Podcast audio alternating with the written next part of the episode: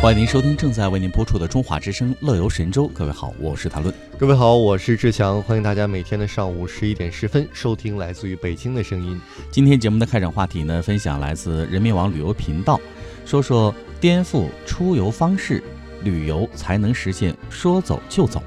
在今年的二月，山东一列一九七四年开通、时速仅三十二公里的小火车，因为慢成了网红。那这趟活化石列车仿佛成了中国改革开放的见证者，映衬着中国交通不断提速的今天。那么，从时速几十公里的绿皮车，到如今啊，时速时速达到三百五十公里的复兴号，中国铁路在不断刷新刷新着速度，时速增长近十倍。那么，同时呢，也有人说了，呃，当年啊。大多数是烧煤的绿皮车，非常的慢，五百公里要走一昼夜。从西安到兰州要坐将近三十多个小时的硬座，那么如今坐高铁只需要两个小时四十分钟，非常的快。工作呢已经三十多年的一个导游，呃，就感叹说呀，过去。出去玩一天呢，就得备上几桶方便面。现在你早上还在北京喝豆汁呢，那中午呢就在西安尝到了肉夹馍了。你晚上还能在成都涮火锅，想都不敢想。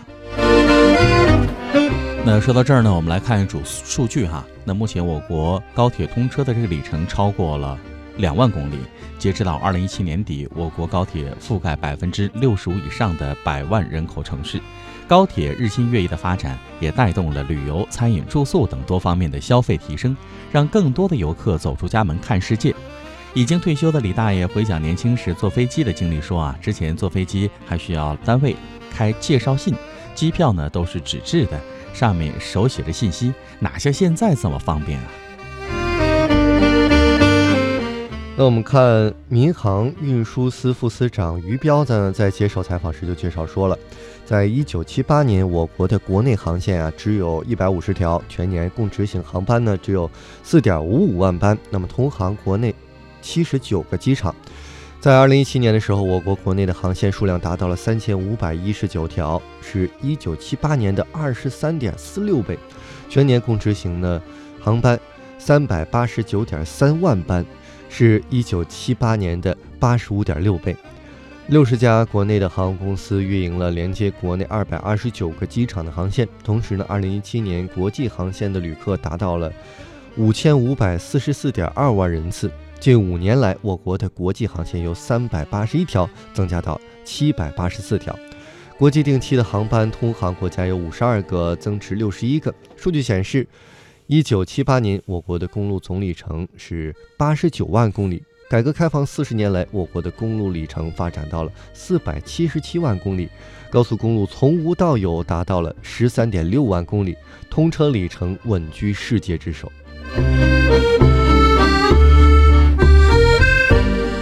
的高速发展节省了游客在路上花费的时间，节假日高速公路免费的政策也是加大游客自驾出游的热情，休闲游、周边游渐渐成了主流，想停就停，沿路欣赏美景已经成了一种新的旅游方式了。以前闭塞的美景，现在逐渐被大家发现，像川藏公路的通车，让高山、森林、悬崖还有河流。峡谷、草原一一的都展现在游客的面前。塔里木沙漠公路的贯通，让自驾车爱好者可以挑战穿越塔克拉玛干大沙漠。港珠澳大桥的开通，缩短了三地之间的时空距离，成为了粤港澳大湾区互联互通的脊梁。巴陕高速的开通，也让蜀道难被蜀道通而取代。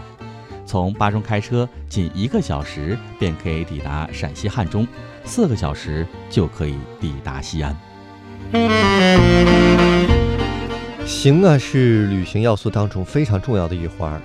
以前呢，游客获取信息多是位置和线路是非常单一的。那么现在呢，这些基础信息已经不能满足游客的需求了。景点人多不多？那么路上堵不堵？红叶红了没有？智慧出行应运而生了，给我们答案。对此呢，有业内人士就指出说。游客出行的方式彻底颠覆了一件事的服务，也让游客感受到了智慧出行的便捷。这四十年是中国交通跨越式发展的四十年，天堑变通途，让旅行实现了说走就走。好了，各位，那聊完开场话题，歌曲过后呢，您将听到的是《现在出发》记者亚平的采访，行走在洛阳的人文风物中。一首歌曲从你的世界路过过后，我们开启接下来的《现在出发》。静静看着窗外熟悉的路口，喧闹的人群熙熙攘攘的走过，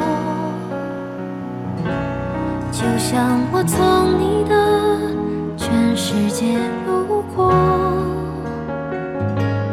投影在你的心中，只带走一些回忆。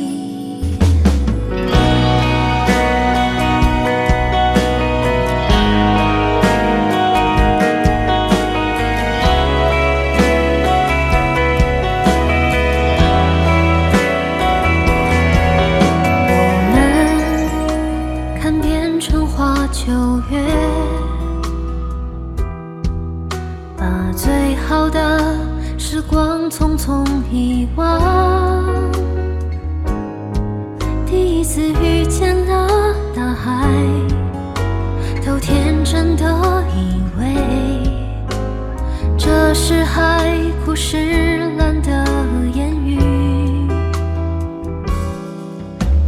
你为我唱过最骄傲的歌。